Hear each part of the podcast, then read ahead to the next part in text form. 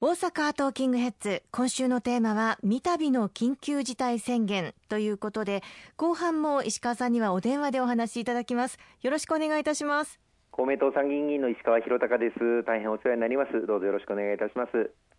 石川さん、なんとかまあ新規感染者数の数を抑えようという中において、はい、ワクチンの高齢者向け優先接種が始まったということは、一つ朗報と言っていいでしょうか？そうですねあの4月の中旬から今、ようやくですけれども、65歳以上のあの高齢者の方々へのワクチン接種があの開始をいたしました。まあ、とは言いましても、4月は非常に供給量があの各自治体に届く量が少ないものですから、あの自治体によっては高齢者施設に入っておられる高齢者の方々からの接種を行っているそういう自治体があの多くあります。本格的に65歳以上の高齢者向けの接種が始まるのはゴールデンウィーク明けてからということになりますが、あのこのゴールデンウィーク明けからはあのワクチンの供給量も倍々と増えていくことが想定されておりまして、はい、非常に多くの方の接種が進むことを期待したいというふうに思っております。当初の予定に比べて、まあ、少しワクチン接種が時間かかってしまったことへの批判もあったかというふうに思いますが、そ、ね,、のあたり、いかがですか？そうですねあの確かにあのもっと早く日本で打つことができなかったのかというお声はたくさんいただいております。しかし、まあ、これはあの日本の国内での治験をしっかりやって日本人にとっても安全だということをやっぱり確認をしていただくことが何よりも重要なんですが日本では感染者数そのものが他の国と比べて非常に少ないということから、うん、あの治験を十分に行う数が集まるのに今時間がかかってしまったというのが一つとそれから他の国々は2桁ぐらいあるいは3桁ぐらい日本よりもコロナ感染者の数があの多い中で、うん、その国際社会の中で交渉でどうしてももう待ったなしで必要としている国々があるという中で日本では大量に感染者が出てくる出ている国よりは、まあ後になってしまったということをどうかご理解をいただきたいというふうに思います。ただあの先日、菅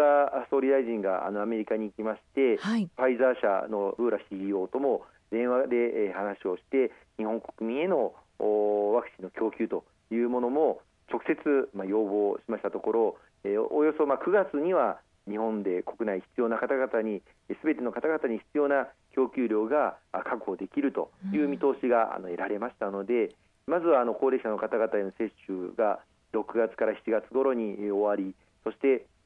その後基礎疾患をお持ちの方々あるいは介護事業所で働いている従業者の方々それ以外の16歳以上の方々への接種が夏から秋にかけて一気に加速化するということを期待したいと思います。ワクチン接種は各自治体で接種を進めていますので、まあ、これからもさまざ、まな課題も出てくる可能性はあるのかなというふうに思います。やはり国会議員と地方議員の緊密な連携というのが求められるのではありませんか？全くその通りでして、あの今回、高齢者向けのワクチン接種、またあ一般の方々へのワクチン接種の事業の実施主体は各市町村になります。ところが、どの市町村もですねこれだけの大規模のワクチン接種というものをやったことがありませんし、えー、また新型コロナという新しい感染症そしてそれに対するワクチンも全く新しいワクチンということやマイナス75度以下のディープフリーザーという超低温冷凍庫で保管をしなければならないまたその搬送にあっても注意しなければいけないことがさまざまあります。また、なかなかいつどれだけのワクチンが各自治体に届くのかという情報十分な情報が来ていない。そんな中で各市町村は準備に奔走してきたという状況にあります。私ども公明党は国の情報をいち早く各市町村に届けるべきだという考えに立って党本部にワクチン接種対策本部を立ち上げそして各都道府県すべてにワクチン接種の対策本部を立ち上げて国の情報をいち早くそして適時適切に各市町村に届けてその市町村の準備体制を後押しをしてまいりました。またあの各自治体でもいろんな課題が今おっしゃっていただいた通り出てきておりまして、はい、そうした課題あるいは悩み疑問なんかを国に届けそしてその回答を取り付けて各自治体にまたお返しをするというその橋渡し役をずっと担ってあのこれまで準備を進めてようやくここまで、えーまあ、高齢者の接種が始まるという段階に至ったこと、まあ、感無量の思いですね。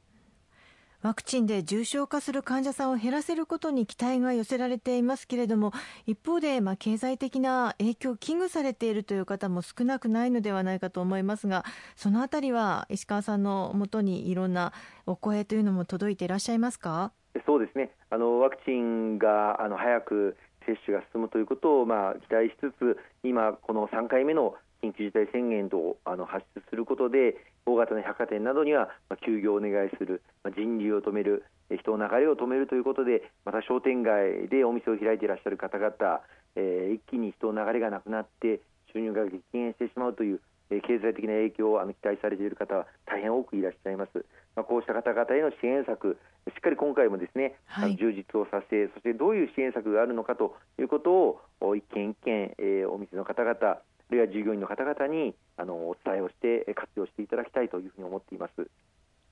まあ、さまざまな支援策がある中で生活福祉資金の特例貸付と家賃相当額を補助する住居確保給付金の再支給というのが延長されているんですね。はいあのまあ、長引くコロナ禍で収入が激減して、まあ、生活が本当に大変になっていらっしゃるそういう世帯を支援するために生活福祉資金この特例貸付がずっと行われてきています。あの緊急小口資金というもので上限20万円そして総合支援資金というもので2人以上の世帯であれば1月当たり20万円これを最大9か月分あの貸付をさせていただくというものですが90万円の再貸付リスクを可能とすることになりまして合計180万円最初の緊急小口資金の20万円と合わせますと最大200万円借りることができるという制度になります。このあの貸付の実はあ、まあ、借金ですのでいずれ返さなければいけない